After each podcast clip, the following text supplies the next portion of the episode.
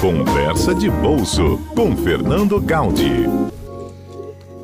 Bom, Gaudi já está aqui conosco na linha. A gente iniciou na última semana um desafio ao vivo para o Gaudi, né, meu amigo? Estou aqui lembrando como que a gente começou a fazer contas no ar. Programa ao vivo é assim mesmo, até para ajudar os ouvintes a entenderem as simulações. Era da perda da poupança, não era, Gaudi?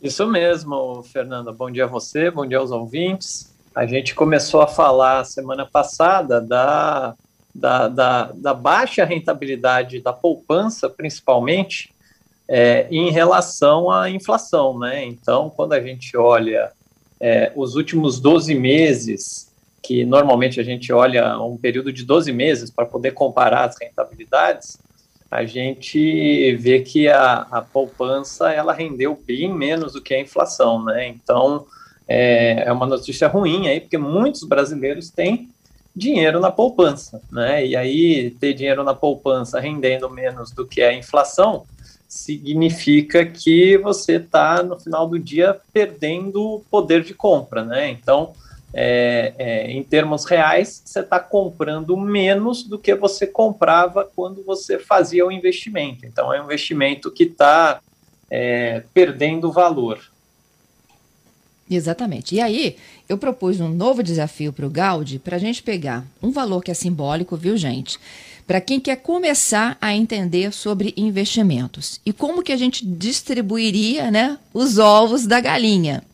Pedi uma conta aqui de mil reais e a partir de agora a gente vai conversar sobre isso. Se eu tenho mil reais disponíveis para investimento, para onde eu levaria?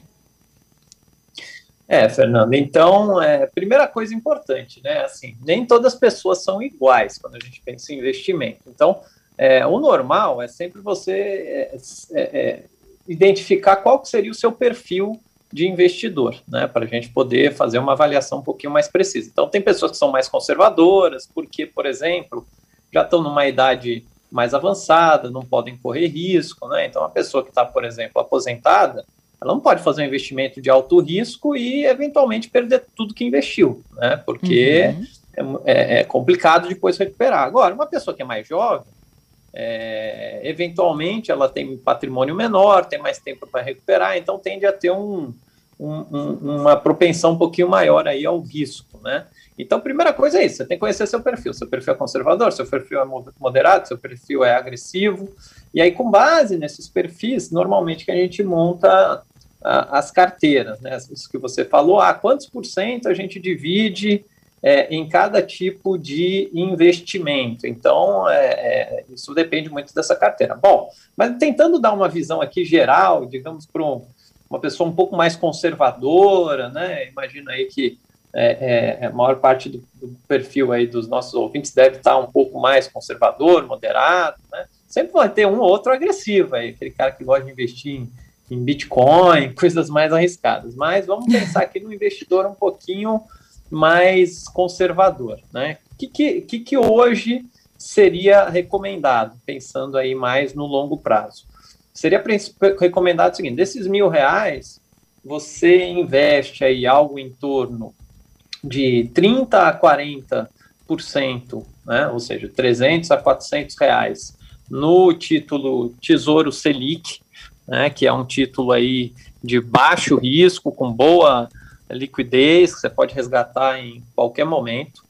Você também é, é, coloca um pedaço desse recurso também aí em volta, é, é em torno aí de 30%, é, no, num título que é protegido da inflação, né, de 30%, 40% de título que é protegido da inflação, que seria o Tesouro IPCA mais 2026, para aqueles olhando aqui um pouco mais por curto prazo, ou o Tesouro IPCA mais 2035. Né? Então, vamos dizer, coloca ali 400 reais desses mil no Tesouro Selic, coloca é, é, 300 reais desses mil no Tesouro IPCA mais, é, e aí o restante a minha, né, então foram 700 reais agora, até agora, falta mais 300 reais. Aí esses 300 reais, a minha recomendação seria investir num fundo multimercado, né, um fundo que vai combinar ali investimentos de renda fixa com renda variável, é, enfim, vai fazer uma combinação é, é, de investimentos. Fazendo essa, essa diversificação, é, os nossos ouvintes vão ficar protegidos, bem mais protegidos da inflação do que, por exemplo, se investisse em poupança, vão ter uma rentabilidade esperada bem acima da poupança, e é possível fazer essa diversificação com, esse, com esses valores que, que a gente comentou aqui, Fernanda. Pois é. Aí, olha só, uma das suas dicas foi o Tesouro Selic. O Tesouro Selic, Exato. a gente não negocia direto no banco, não é isso? Isso, o Tesouro Selic, ele é, ele é, é, é negociado, né, para você investir no Tesouro Selic, você usa o chamado Tesouro Direto. Como é que funciona isso na prática? É, normalmente você vai ter uma conta numa corretora, né? E aí tô, os bancos têm as corretoras, etc. Mas aí você faz o investimento por meio dessa, dessa corretora. É um sistema. Você vai entrar no sisteminha lá, fala, ó, quero investir no Tesouro Direto, você escolhe o valor que você quer investir, tudo muito simples, muito fácil, muito direto. Dá para fazer por aplicativo, enfim. Então é, é, é, basta ter acesso aí a uma corretora que você consegue fazer o investimento nesses títulos, Fernando. Entendido. Bom, e aí a gente deu uma dividida, né, nesse valor aí fixado que a gente estabeleceu aí de mil reais, é, seguindo um pouco do perfil da nossa audiência, né, que tem um, um perfil um pouco mais de moderado a conservador. Uhum. Se a gente tivesse que ganhar um pouco mais, arriscar um pouco mais, e que aí não fosse também o tão quanto mais que a criptomoeda, para onde você levaria? Bom, aí sem dúvida nenhuma, a recomendação é, é, é, é eu, eu, é, é ter uma, um percentual maior né, daquele investimento de risco em fundo de ações. Então, eu faria é, é, uma composição que seria é, uns 300 reais né, em Tesouro Selic, 300 reais no Tesouro é, IPCA, mais 300 reais, é, 200, 250 reais no fundo multimercado de baixo risco e 150 reais no fundo de investimento em ações. Né? Qual é a vantagem de você investir no fundo de investimento de ações, que a gente chama de FIA? A vantagem é que vai ter um gestor lá, que é um profissional, e ele vai estar escolhendo as ações, ele compra as ações, ele vende as ações, ele fica analisando as empresas, enfim. Então você não precisa ficar se preocupando ali e ficar o dia inteiro né, na, na frente ali do computador, vendo se o preço da ação está subindo, se está caindo, que horas que compra, que ação que compra, que ação que vende. Então, o fundo ele facilita muito essa, é, esse tipo de investimento e ele traz é, é, esse maior risco para a carteira, mas ele traz também, o fundo de ações, uma possibilidade maior de retorno. Vamos lembrar, Fernanda e ouvintes, que se a gente olhar os últimos 12 meses, nos últimos 12 meses, teve aquela queda da, da, da bolsa por causa do início da pandemia, mas depois disso, é, a bolsa ela, ela, ela teve aqui uma rentabilidade muito significativa. Nos últimos 12 meses, ela subiu 40 até o final de abril, né? Mas ela subiu 47,68%. Então, quem entrou, quem tinha, né? Quem entrou aí é, depois da pandemia, um pouco depois, enfim, ganhou muito dinheiro na Bolsa. O Ibovespa, nos últimos 12 meses, ele foi o melhor né, retorno aí entre os principais indexadores aqui no Brasil. Então, a Bolsa está no momento é, é, de recuperação, né, e, e, olhando o longo prazo, que a gente sempre pensa no longo prazo, né? Uhum. A gente olhar os 60 meses, ou seja, 5 anos, nos últimos 5 anos, é, dos principais indexadores, CDI, Selic, dólar, é, euro, ouro, IPCA, qual foi o que mais subiu? Foi a Bolsa, foi o Ibovespa. O Ibovespa, nos últimos cinco anos, subiu 120,54%, é, olhando até abril. Né? Então, é, é, é um investimento de longo prazo, é um investimento que ele, ele alavanca os retornos, né? ele melhora os retornos. Qual que é o problema da Bolsa? Você tem que ter paciência, né? porque ela vai passar por solavancos, não tem jeito.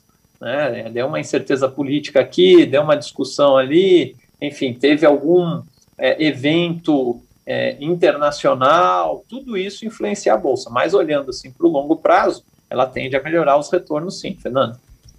Olha só, tem um ouvinte nosso, Luiz, ele está perguntando sobre FGTS.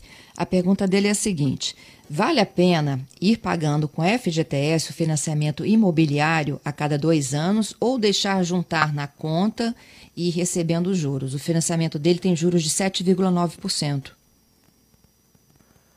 É, vale a pena, sim, vale a pena, né? Porque a rentabilidade que ele vai obter no FGTS é menor do que essa rentabilidade, do que esse custo que ele está pagando no financiamento. Né? Então, sim, vale a pena usar o saldo do FGTS para pagar o financiamento.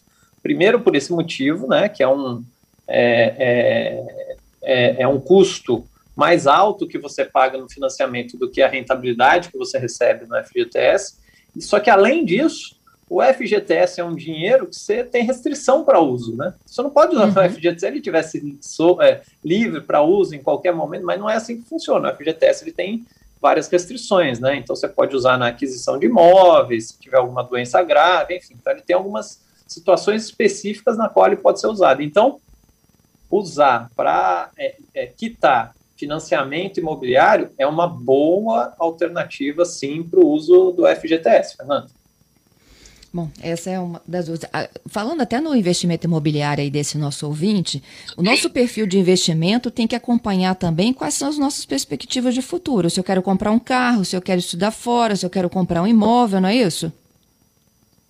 Com certeza, é os objetivos que você tem com aquele investimento. Sempre que você, é, você traça um objetivo, é, isso ajuda você ter disciplina, né? Então, por exemplo, se falar, ah, eu quero comprar um apartamento, então para dar entrada no apartamento eu preciso ter, sei lá, 50 mil reais. Então, eu vou fazer um investimento até atingir esse objetivo. Então, isso ajuda as pessoas a ter essa disciplina mensal de todo mês guardar um dinheirinho alocar aquele recurso no investimento.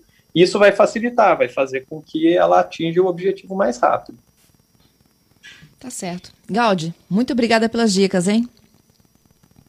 Eu que agradeço, um abraço a você e aos nossos ouvintes.